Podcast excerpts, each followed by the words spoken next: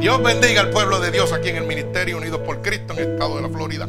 Y a cada uno de nuestros hermanos oyentes que nos oyen a través de Unidos por Cristo 7.wit.com diagonal MUPC, donde están recibiendo la verdadera palabra de Dios y gratuitamente para la salvación de las almas. Un privilegio estar delante de la presencia del Señor en este momento. Hoy este, vamos a pasar a nuestro hermano Carlos Rivera, que es el predicador evangelista, invitado, gloria a Dios, traído por el Espíritu Santo de Dios para nosotros irnos a los bleachers un ratito, gloria a Dios, a recibir palabra, ¿verdad? Porque dice que no solo hay que dar, sino también hay que recibir y hay que fortalecerse y esperamos esa palabra poderosa de parte de nuestro Señor Jesucristo. Pero antes que nada quiero eh, reiterar a cada uno de los países alrededor del mundo que están recibiendo esta poderosa palabra de Dios, donde quiero decirle que se preparen porque es un mensaje poderoso el que trae el hermano. ¿Sabe por qué? Porque este hermano que viene a predicar hoy estuvo seis años orándole a Dios para estar hoy aquí. Seis años para estar en el templo del Señor, este humilde templo, pero donde esta palabra se extiende alrededor del mundo. Donde hemos alcanzado 24.274 almas alrededor del mundo para la gloria de Dios en los últimos siete días 231 almas. Gloria a Dios. Eso lo hace Dios. Qué lindo es.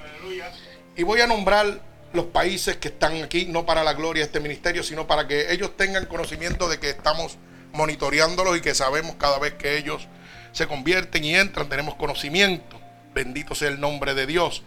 Y comenzamos con una lista donde empezamos en Arlington, Virginia, Amsterdam, Holanda, Cincinnati, Ohio, San Antonio, Texas, Tachapula, México, Blandesburg, Maryland, Orlando, Florida, Ayton, New Jersey, Monterrey, México, La Entrada, Honduras, Reynosa, México, Ben News, California, Irving, Texas, uh, Virginia, De Tabur, Georgia, Laurel, Maryland, San Francisco, California, Pal, Paldamel, California, Richmond, Virginia, Jacksonville, Florida, Quetzaltenango, Guatemala, Santo Andrés, Brasil, Morelia, México, Denver, Colorado, Medellín, Colombia, Washington, D.C., Silver Spring, Maryland, Toronto, Canadá, Plainboro, New Jersey, Estados Unidos, Brampton, Canadá, Liberty, New Jersey, Madrid, España, Dakar, Dangayes, Riyadh, Arabia Saudita, Cairo, Egipto, Chicago, Illinois, Santiago de Chile, Quebec, Ucrania, Niki Novak, Federación Rusa, San Salvador, El Salvador, Ostermudin, Suecia, Amenan, Jordania, Valle del Chalco, México, Winter, Reino Unido, Tirasol, República de Moldova, Altamonte Spring, Florida, Canoas, Brasil, Riberia, Polbol en Brasil, Gloria al Señor, Las Vegas, Nevada, Bogotá, Colombia, Ibirete, Brasil, Casablanca, Marruecos, León, México, Mérida, México, Del Sil, India, Genueve, Estados Unidos, Chihuahua, México, Nueva York, Estados Unidos, Mogi Mirin, Brasil, Das, Brasil, Yongolou, Polonia, Ángeles, California, Ituberia, Brasil, Onditon Boso, Federación Rusa, Bridge, Georgia, El Groovy, California, Boyton, VA, Guatemala City, Ankara, Turquía, Mountain View, Mountain View, California, Mexico City, Barcelona, España, Turbida, Brasil, Tokio, Japón, Dubai, Emiratos Unidos, África, Tijuana, México, Mercil, Turquía y Lanzasai, Hawái, Estados Unidos. Gloria al Señor. A veces nos preguntamos, para la gloria de Dios, cómo esta gente nos pueden entender.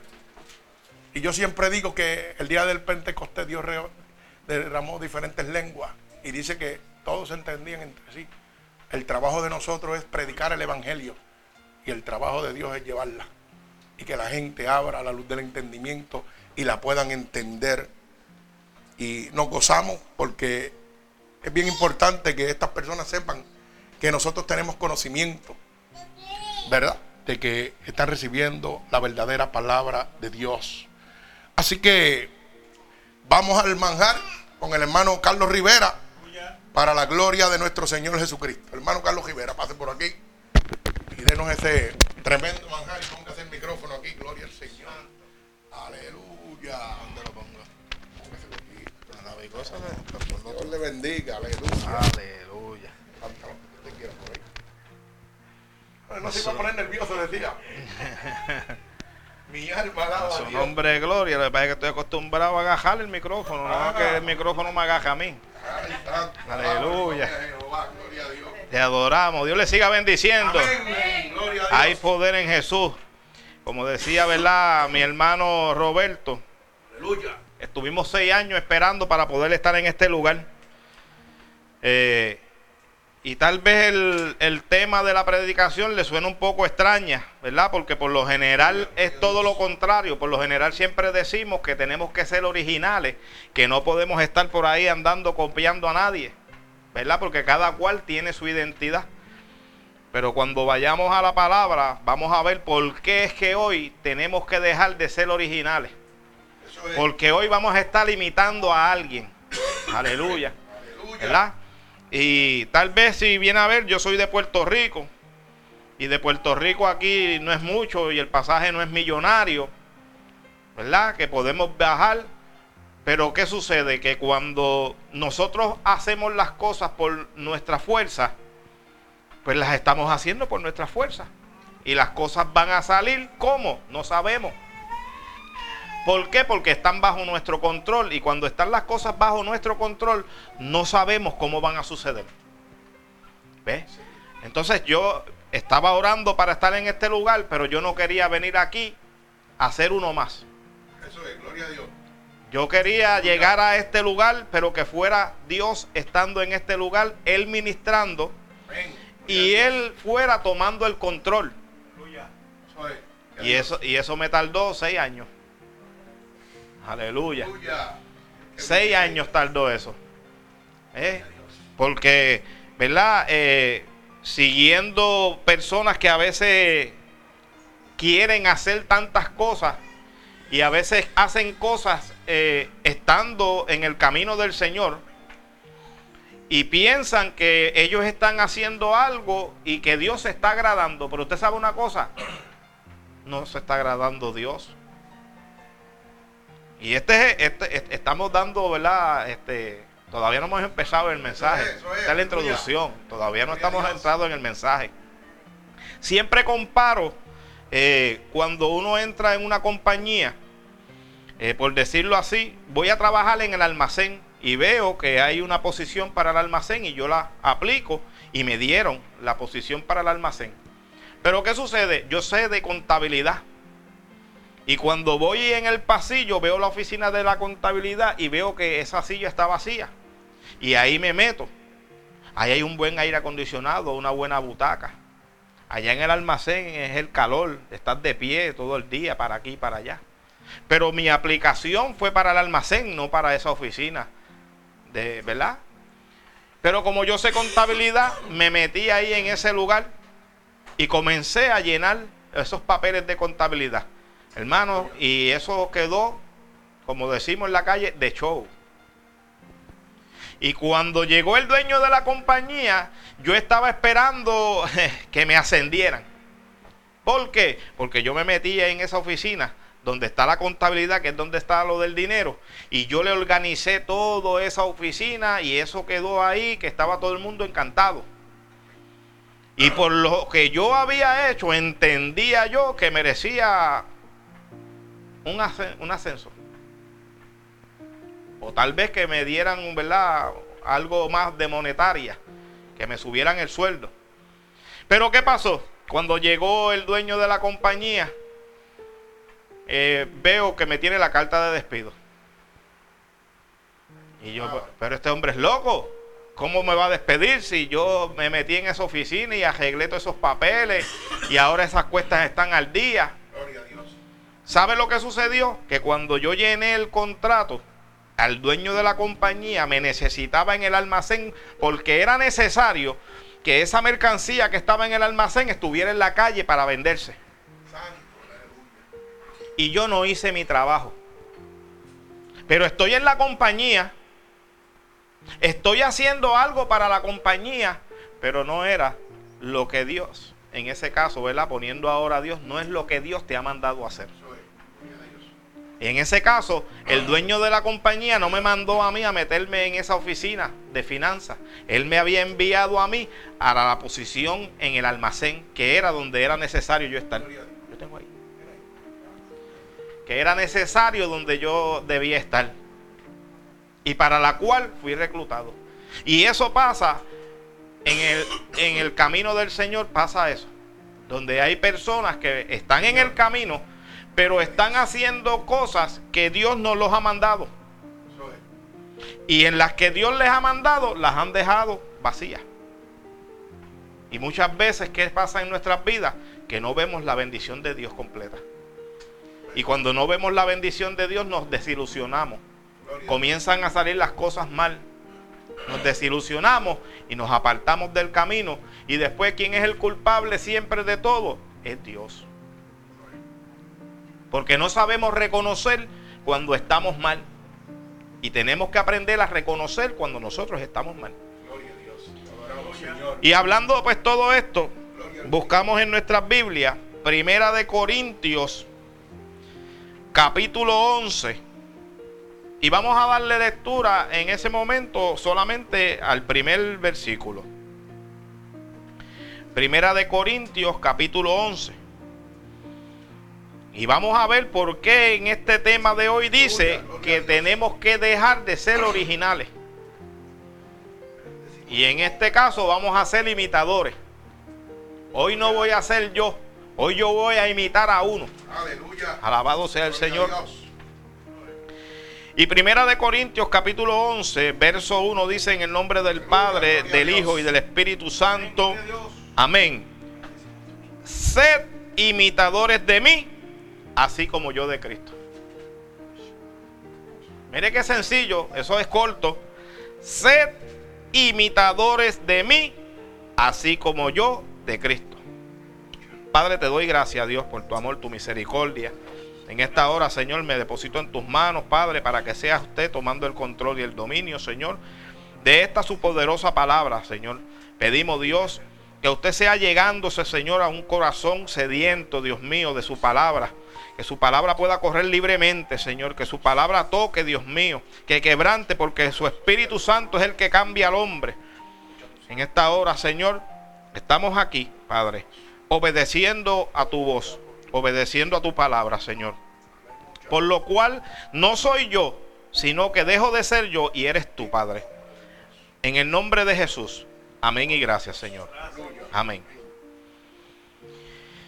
Y aquí, ¿verdad? Pablo, en, este, en esta ocasión, le está diciendo a esta gente de los Corintos que sean imitadores de él como él era de Cristo.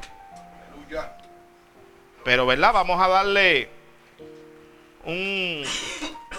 como refrescar un poco la mente del por qué Pablo le hablaba esto, ¿verdad? A esta gente de Corinto.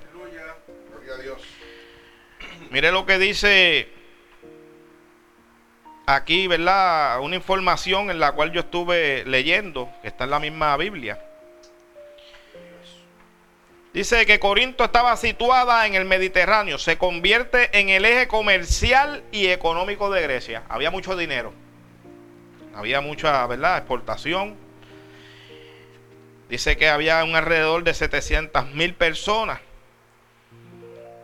Dice que esto, estas personas, dice que pronto fija el estándar para qué? Para la inmoralidad y la vida licenciosa. ¿Acaso no es lo que estamos viviendo hoy? ¿Acaso no es lo que nos está sucediendo hoy? Pues entonces, como eso sucedió en ese tiempo, Dios hoy viene a hablar a este tiempo donde también hay lugares donde hay mucha buena economía, donde hay mucha buena vida, ¿verdad? Carnalmente como estamos hablando, y donde se ve todo este tipo de problemas. Y verdad, como bien sabemos, estamos esperando la venida del Señor. Cristo viene, Cristo viene, alabado sea el Señor, y nosotros estamos esperando esa venida de Cristo. Y les relato algo, ¿verdad?, que me sucedió a mí. Yo eh, trabajé unos años en un autopar y recuerdo, ¿verdad?, que oigo tanta gente, ya que brego con público, y oigo tanta gente donde cuando muere algún, alguna persona, algún particular, eh, algún familiar, es ya una costumbre decir que ahora está mejor y que ahora está morando con el Señor. Entonces, eh, se me hace un poco ilógico que, por decirlo así, ¿verdad? Una persona que practique el pecado, o por decirlo así, un delincuente, una persona que haya matado personas, eh, sin arrepentimiento, muera y usted me diga que ahora está con el Señor. Eso se me hace un poquito, pero, ¿verdad? Como estoy, le estoy diciendo que trabajo en un autopar, eh, brego con público, pues no es bueno uno entrar como en discusiones, ¿verdad? Pues a mí me gusta hacer muchos ejemplos. Y cuando veía personas que me venían, ¿verdad? Que decían, no, que ahora él está mejor, ahora él está con papito Dios, pues yo le decía, ah, eso es así, eso es fácil. Pero mira esto. Y yo sacaba un papelito, sacaba mi bolígrafo y le ponía, tiene un, un bono de compra de 300 dólares para comestibles. Le daba mi firma y le ponía arriba supermercado y el nombre, porque no le voy a dar publicación. Y le decía, toma, ahí tiene ese papel para que vayas allí al supermercado para que te cojas una compra de 300 dólares. Ya yo te la firmé. Y las personas cogían el papel y se echaban a reír. Como quien dice, pero ¿y quién eres tú? Eh, tú no eres jefe allí. Y yo le decía, pero no te atreves a ir con ese papel allí a decir que yo te envié para que te dieran una compra de 300 dólares. Pues claro que no, como yo voy a ir para allá, lo que voy a pasar es un bochorno. Y yo le digo, pues así mismo hay personas enviando gente al cielo cuando ellos no son dueños del cielo. Yo no tengo autoridad allí. Si tú vas con eso allí, lo que te van a hacer es que te pueden sacar la gestado o te van a atender como loco. ¿Verdad que sí? Pues así mismo es aquí. Porque nosotros no somos dueños del cielo. Nosotros no mandamos en el cielo. El cielo le pertenece a Dios. Y hay unas reglas a seguir. Si usted está en cualquier lugar que no sea su casa, es más, aún en su casa hay reglas. Porque yo no puedo ir a visitarla de su casa y ir a prenderle el televisor y si usted está viendo un programa, sacarle el control y cambiárselo porque hay una regla, eso es suyo y usted lo está viendo. Pues así mismo es en el cielo. ¿Y cuáles son las reglas? Están aquí en la Biblia. Esa es su palabra. ¿Y qué es lo que él dice? ¿Qué le agrada y qué no le agrada? Entonces, esta mañana él nos está diciendo que como en ese tiempo de los Corintios estamos viviendo. Hoy estamos viviendo en una vida desenfrenada. O estamos viviendo, no, porque yo no la estoy viviendo. Yo estoy viendo cómo hay gente que vive en una vida desenfrenada como almas se pierden. Porque esto no se trata de que yo soy bueno. Porque si nos vamos a comenzar a ver eh, por la palabra, el hombre siempre se justifica.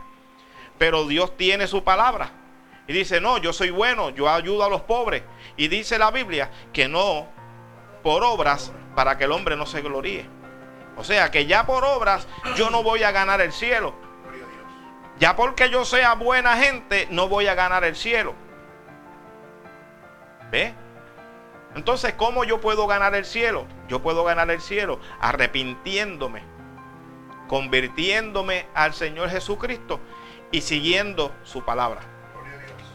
Y por eso es que entonces Pablo le está diciendo a, a estos de Corinto que estaban viviendo una vida desenfrenada, que fueran imitadores de él como él lo era de Cristo. Y entonces muchas veces como yo digo, es muy fácil pararse detrás de un púlpito y exponer cualquier palabra. Porque yo les puedo decir a ustedes esta palabra, pero en mi vida personal, ¿cómo yo la estoy viviendo? Pues ya le comencé diciendo, estuve seis años esperando para llegar aquí. No llegué porque yo quise, yo podía, yo pude al otro día de haber pensado venir acá, yo pude haber sacado un pasaje y él estar aquí. Pero era la voluntad de Dios que yo estuviera en ese tiempo. Era hoy. Señor, gloria a Dios. Hoy era necesario. Gloria a Dios. Como le dijo a, a Saqueo, es necesario que hoy yo pose en tu casa. Y la casa, espiritualmente hablando, es quién? Nosotros. Porque se aproxima un evento donde nosotros, como peregrinos y extranjeros que somos en este lugar, ¿por qué somos eh, eh, peregrinos y extranjeros en este lugar? Porque esta morada no es de nosotros. Si nos vamos al Antiguo Testamento, cuando el pueblo de, ¿verdad? de Dios salía de Egipto, habitaba en qué? En cabañas en el desierto. ¿Por qué? Porque se quedaban la noche ahí y por la mañana recogían y seguíamos, ¿verdad que sí? A otro lugar. Pues así estamos nosotros aquí. Y ese lugar, ese momento de amanecer para recoger la caseta e irnos a otro lugar está por venir. Que es cuando esté el arrebatamiento, es cuando Cristo venga a buscarnos. ¿Por qué? Porque dice que saldremos de este cuerpo. ¿Para qué? para buscar una morada que el Señor fue a qué? A preparar para nosotros. Pero para eso, hermano, tenemos que estar preparados. Ese evento no se va a dar por yo ser bueno. Ese evento no se va a dar porque yo haga eh, cosas buenas o porque yo este, ayude o porque yo haga muchas obras benéficas. No, no, eso no se va a dar por eso. Eso se va a dar cuando yo aprenda a vivir esta palabra. Cuando yo venga al arrepentimiento. Mire esto. Dice en el capítulo 10, verso 6. Le voy a dar la lectura a varios versículos para que usted entienda bien de por qué Pablo en el capítulo 11, verso 1 les estaba diciendo que fueran imitadores de él como hacía el de Cristo. Dice, mas estas cosas sucedieron como ejemplos para nosotros, para que no codiciemos cosas malas como ellos codiciaron, ni sea idólatra como algunos de ellos, según está escrito. Se sentó el pueblo a comer y a beber y se levantó a jugar. Ni forniquemos como algunos de ellos fornicaron y cayeron en un día 23 mil. Ni tentemos al Señor como también algunos de ellos le tentaron y perecieron por la serpiente. Ni murmuréis como algunos de ellos murmuraron y perecieron por el destructor. Y estas cosas les acontecieron como ejemplo y están escritas para amonestarnos a nosotros, a quienes han alcanzado los fines del siglo. ¿Quiénes son los que han alcanzado los fines del siglo? Somos nosotros. Y nos están dando unas instrucciones de lo que no debemos hacer, de lo que ya está escrito. Mire, mire cómo lo dijo en dos versos. Como ejemplo. O sea, cuando usted le da un ejemplo de algo es para que usted no caiga. Es para que usted se aperciba. Mire cómo dice Filipense. Mire lo que dice. Regocijado en el Señor, siempre otra vez digo, regocijado. Vuestra gentileza sea conocida de todos los hombres, el Señor está cerca. Por nada estéis afanosos, si no sean conocidas vuestras peticiones delante de Dios en toda oración y ruego, con acción de gracias. Y la paz de Dios, que sobrepasa todo entendimiento, guardará vuestros corazones y vuestros pensamientos en Cristo Jesús. Mire bien cómo Pablo, ¿verdad? También le habla a los filipenses. En el verso 17, cuando le está diciendo, hermanos, sed imitadores de mí y mirad a los que así se conducen según el ejemplo que tenéis en nosotros. O sea, que estas personas debieron haber, ¿verdad? Tal vez eh, eh, escuchado de la vida de Pablo antes de convertirse, antes de tener ese encuentro con el Señor. ¿Por qué? Porque buscaba a los cristianos para encarcelarlos y muchas veces hasta para matarlos. Y usted dirá, pues entonces, ¿cómo es que ese hombre ahora está hablando de una palabra de un Dios todopoderoso? Pues bien sencillo. Porque Pablo, sin haberse convertido al Señor, creía en una religión, en una forma de vida que ellos practicaban y la defendía con su vida. La defendía con su vida, aunque estaba errónea. Aunque estaba errónea, él la defendía. ¿Ve? ¿Y quién está en los cielos mirando? El Dios Todopoderoso. Y vio a este hombre y dijo, si este hombre, estando erróneo, da su vida por esto en que él ha creído, si yo lo cambio, él va a pelear por este evangelio. Y así fue. Entonces, eh, Pablo cambió completamente su vida. ¿Usted piensa que Pablo era algún mendigo de la calle? Pablo tenía poderosa. ¿Por qué? Porque pertenecía a lo que era el gobierno, por decirlo así. Porque él iba y buscaba cartas de los reyes.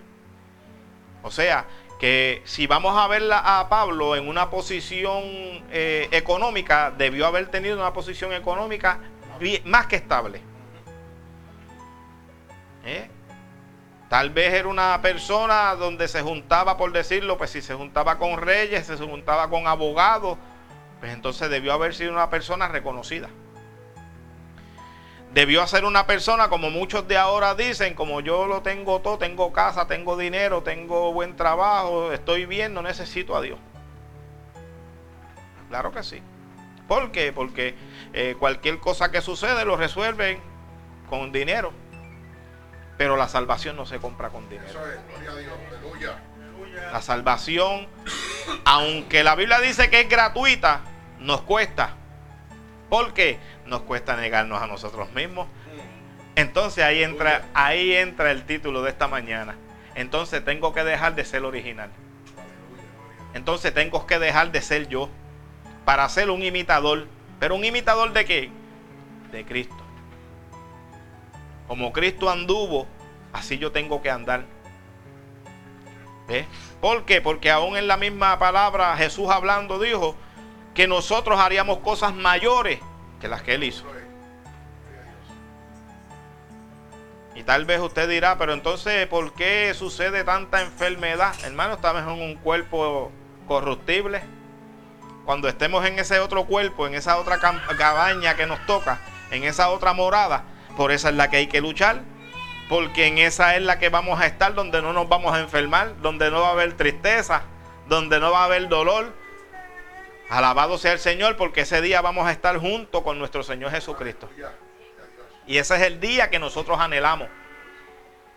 ¿Ve? Aunque siempre, ¿verdad? Eh, como yo digo, estamos un poquito afejados aquí. Porque si ahora yo pregunto que quién de ustedes quiere morirse, ni yo tampoco me quiero morir.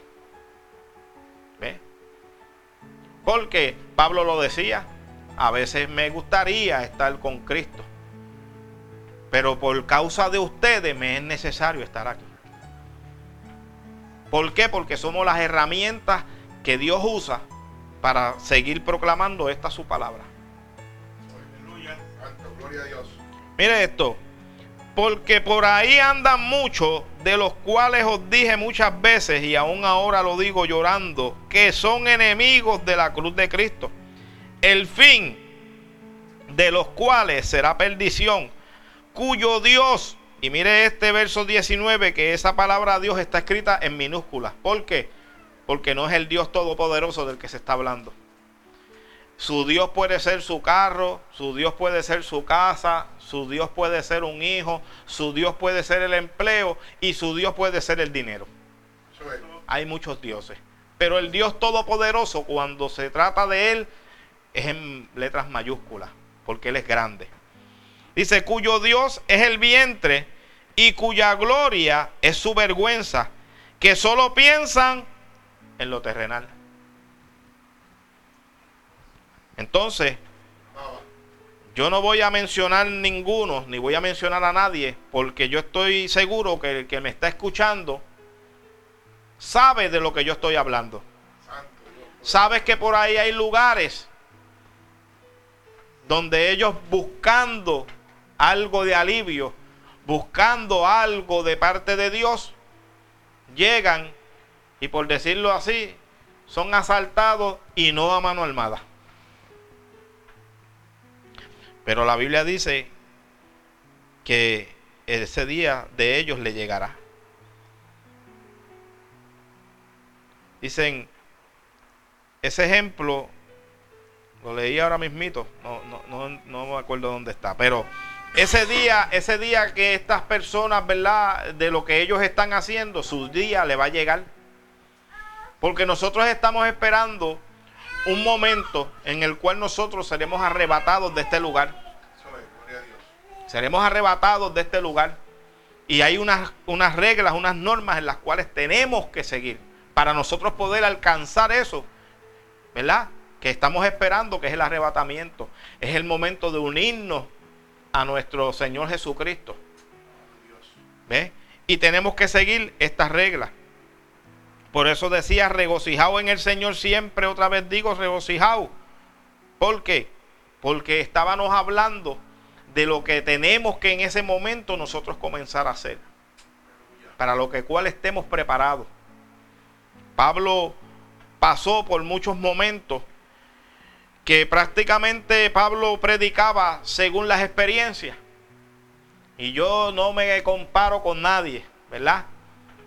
Pero yo puedo decir, hasta aquí me ha ayudado Dios. Y yo puedo decir que siempre que me toca exponer una palabra, siempre Dios me da una experiencia. Siempre Dios me pasa por, por, por, el, por el proceso. A ver si es real que lo que yo estoy viviendo lo paso de corazón o simplemente por decirlo de boca. Porque le, eh, le, decía, le decía al hermano Roberto que en este momento en que yo vine, Hace un mes atrás el Señor me dice, mi siervo, te abro puertas.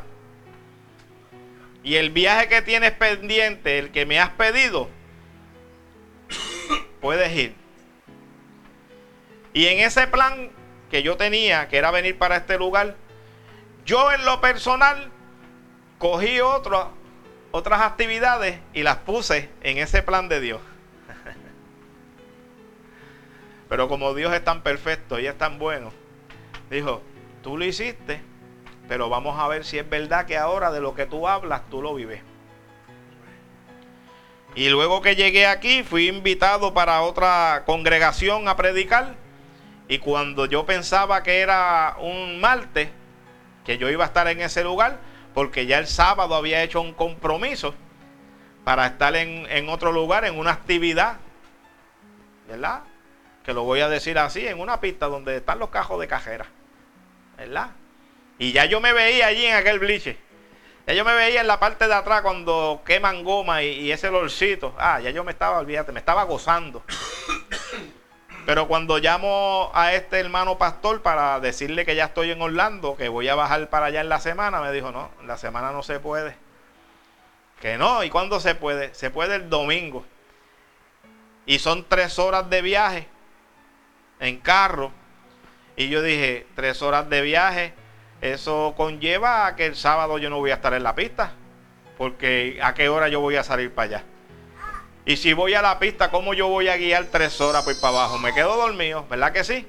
Oiga, y en esos instantes comenzó una lucha espiritual.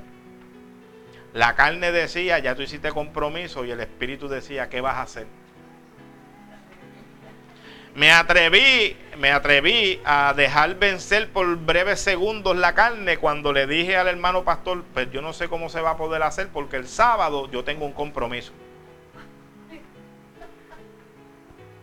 El sábado yo tengo un compromiso. Yo no sé, pastor, acomode algo ahí en la semana. ¿Eh? La carne tratando de, de hacer la fuerza. Pero como el hermano del cual le hablo es un hermano bien espiritual, el Espíritu Santo estaba con él y le dijo, pues yo te voy a decir a ti una cosa, el día que se puede es domingo, tú decides. Y ahí en mi, en mi vida, ¿verdad? Pues esa batalla espiritual la ganó el espíritu. Porque yo tuve que decirle a la carne, no vas para ningún lado. Hay otros días y en esos otros días podremos ir. Pero el sábado tú no vas para allá. Porque me es necesario, como decía Jesús en su niñez, me es necesario estar en los negocios de mi Padre. Porque yo le voy a decir una cosa, tal vez yo si hubiese decidido estar en la carne y quedarme en el evento de la pista y no ir allá, créanme que lo que Dios iba a hacer el domingo, lo va a hacer como quiera.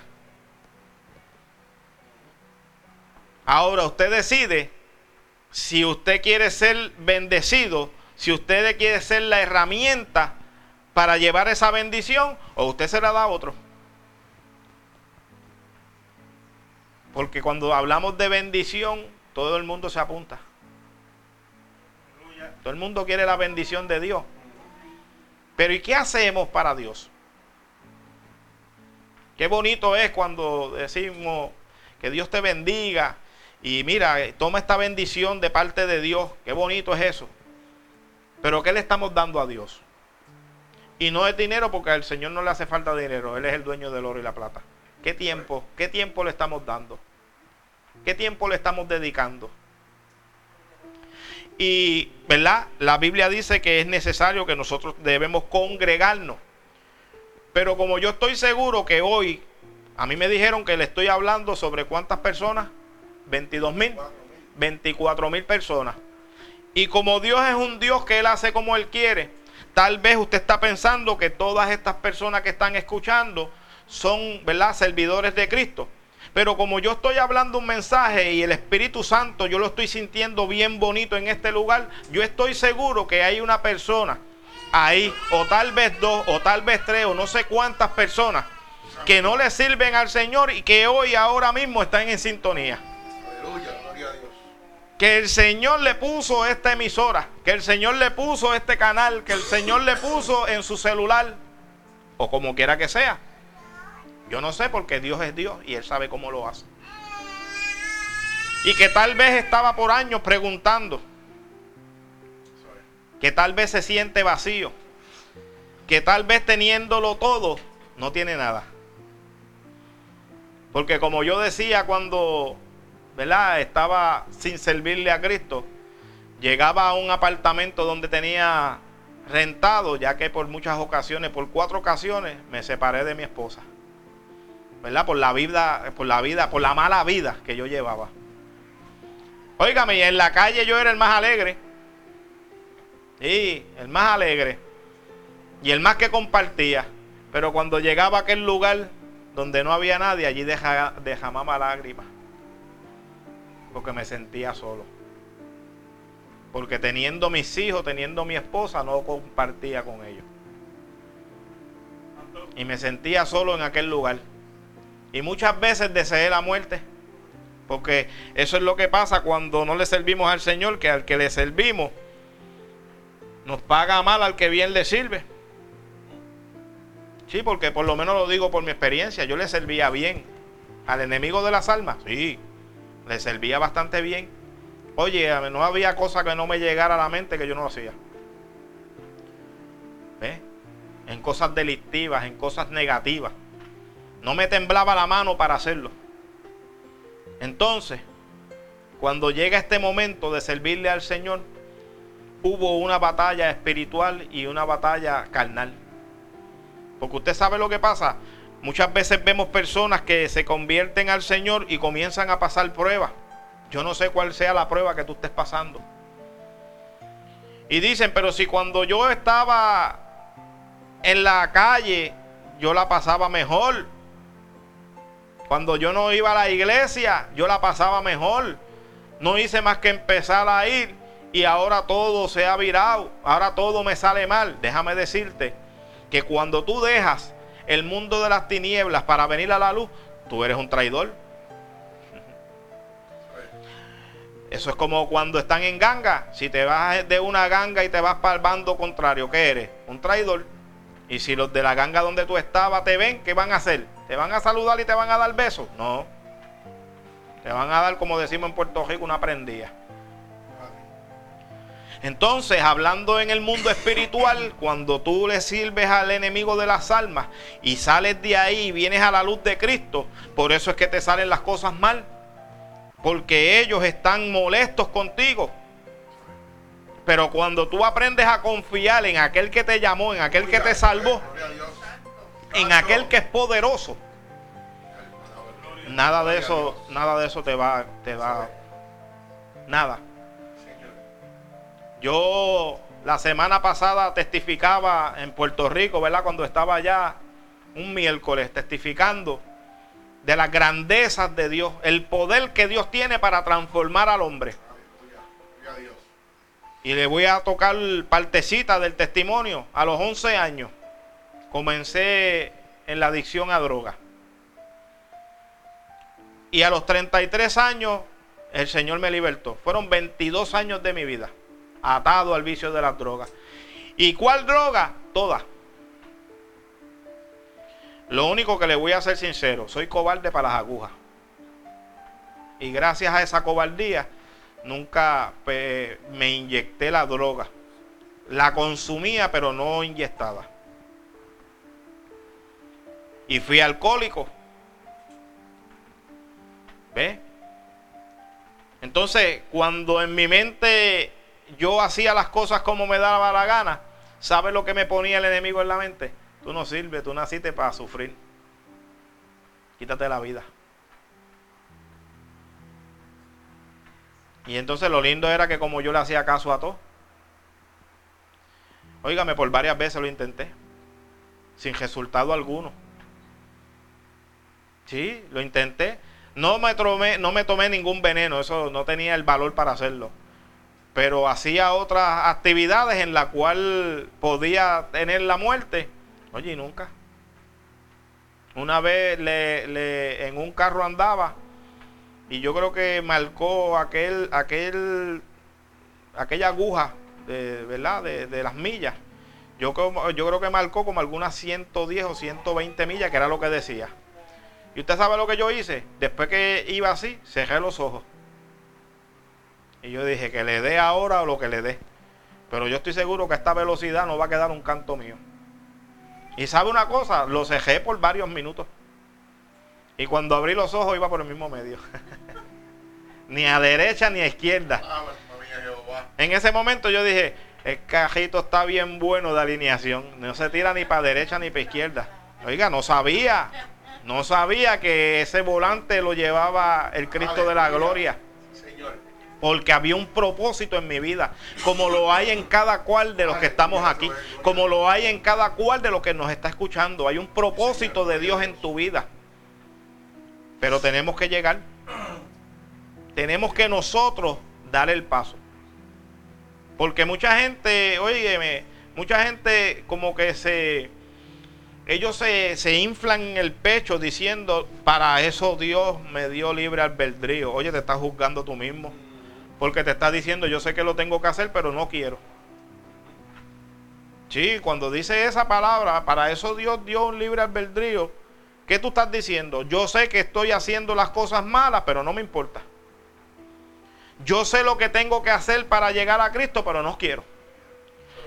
Pero y en el momento de la partida, entonces Cristo tiene que por obligación abrir las puertas del cielo para permitirme entrar. No, váyase a la Biblia que en una, en una parte eh, habla de las bodas, hablando simbólicamente cuando este dueño de estas bodas, de esta fiesta, dice que va mirando y ve a un hombre que no estaba convidado, no estaba invitado a esa boda.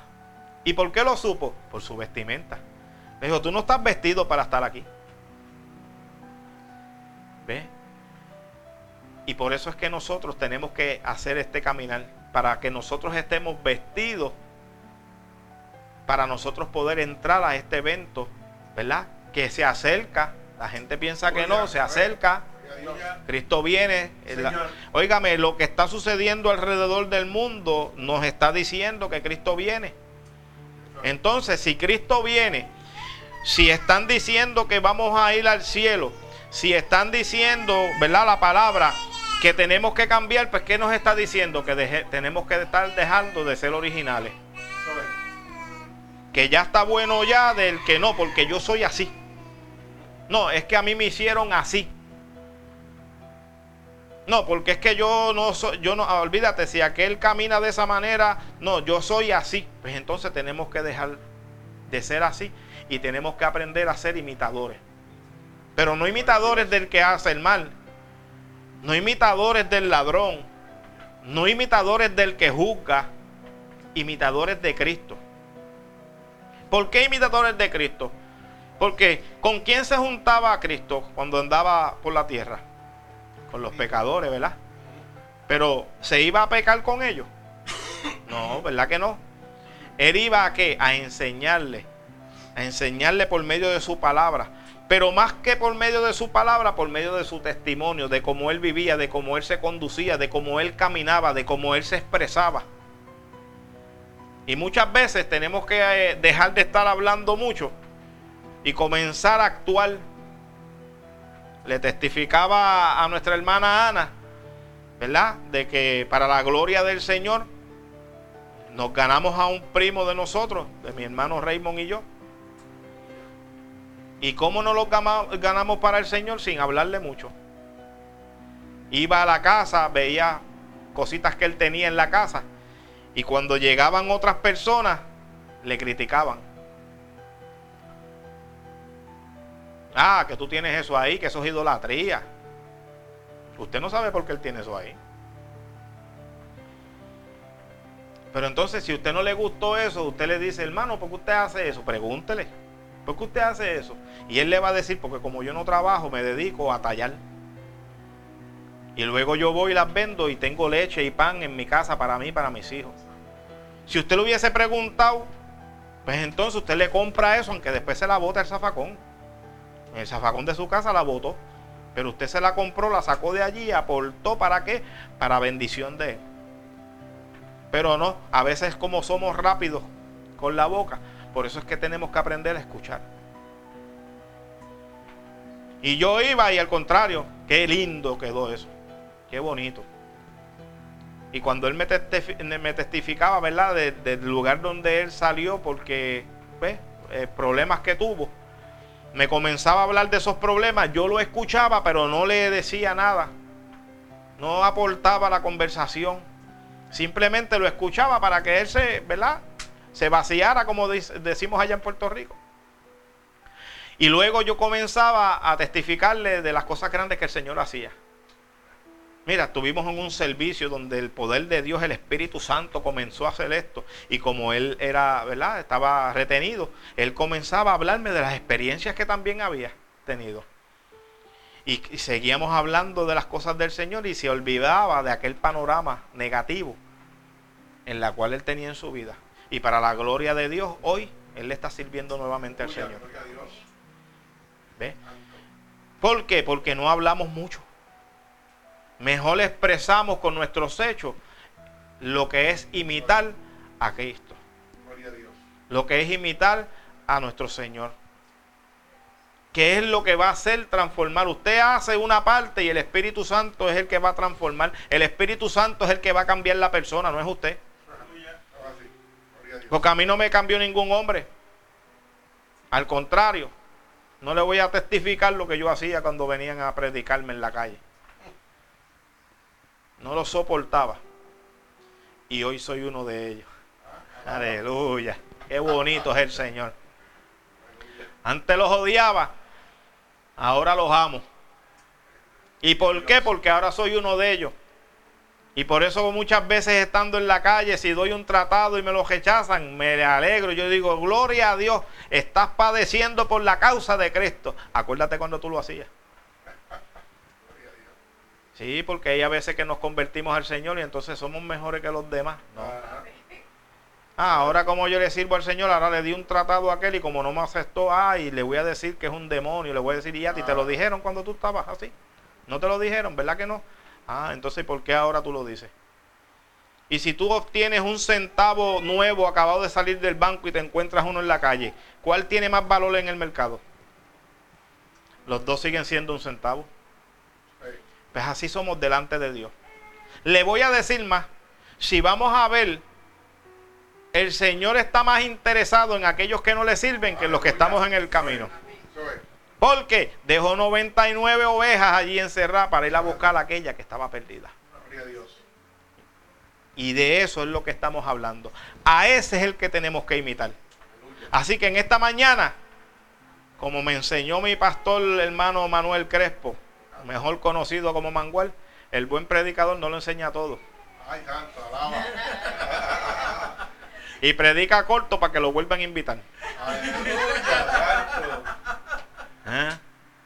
Así que en esta preciosa mañana, sed imitadores de mí, así como yo de Cristo. Tenemos que aprender a imitar más a Cristo.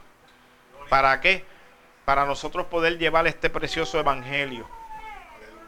Para nosotros poder comenzar a ganar almas para Cristo. Que es la importancia de esto que estamos haciendo. Amén. Así que Dios me los bendiga y gracias por ¿verdad? la atención prestada. Amén. Nuestro hermano Roberto. Siga ahí, siga ahí, aquel plan de salvación que lo están esperando. Ah, lo estamos esperando. Ah, pues mi alma adora a Dios. Qué bueno es el Señor. Pues mire, eh, hacemos la oración por ellos. Hacemos la oración por ellos. En esta preciosa tarde del Señor o mañana, todavía estamos temprano, estamos ya en la, estamos Ah, pues estamos en la tarde ya, pues en esta preciosa y hermosa tarde que Dios ha hecho, ¿verdad? Eh, vamos a orar por estas personas que se han reconciliado, que han querido, que han querido ser parte de este evento que se está esperando. Este evento que no podemos dejar por desapercibido. Este evento que Dios está contando contigo. Dios está contando contigo. Dios desea que tú estés a su lado. Dios desea que tú estés en el camino. Pero te pregunta si tú quieres. Aleluya. Pero a los que esta tarde han dicho sí, yo quiero, voy a orar por ellos. Padre, te damos gracias, Dios, por tu amor y tu misericordia. Mira a cada persona, Señor, que en esta mañana o en esta tarde, Dios amado, tu Espíritu Santo los ha tocado, ha tocado su corazón. Se han cansado, Señor, de esta vida que ellos llevan, de estos problemas, de estas situaciones, Señor se han cansado y han decidido basta ya. Han dicho no voy más. Pero en ese momento preciso en el cual sus corazones están tristes, tú has llegado, tú los has tocado y hoy tú agantas sus manos, hoy tú los levantas, Señor, hoy tú los restauras, Dios amado. Hoy tú peleas por cada uno de ellos. Hoy tu Espíritu Santo está alrededor de ellos cuidándolos. Hoy tu Espíritu Santo está alrededor de ellos guiándolos.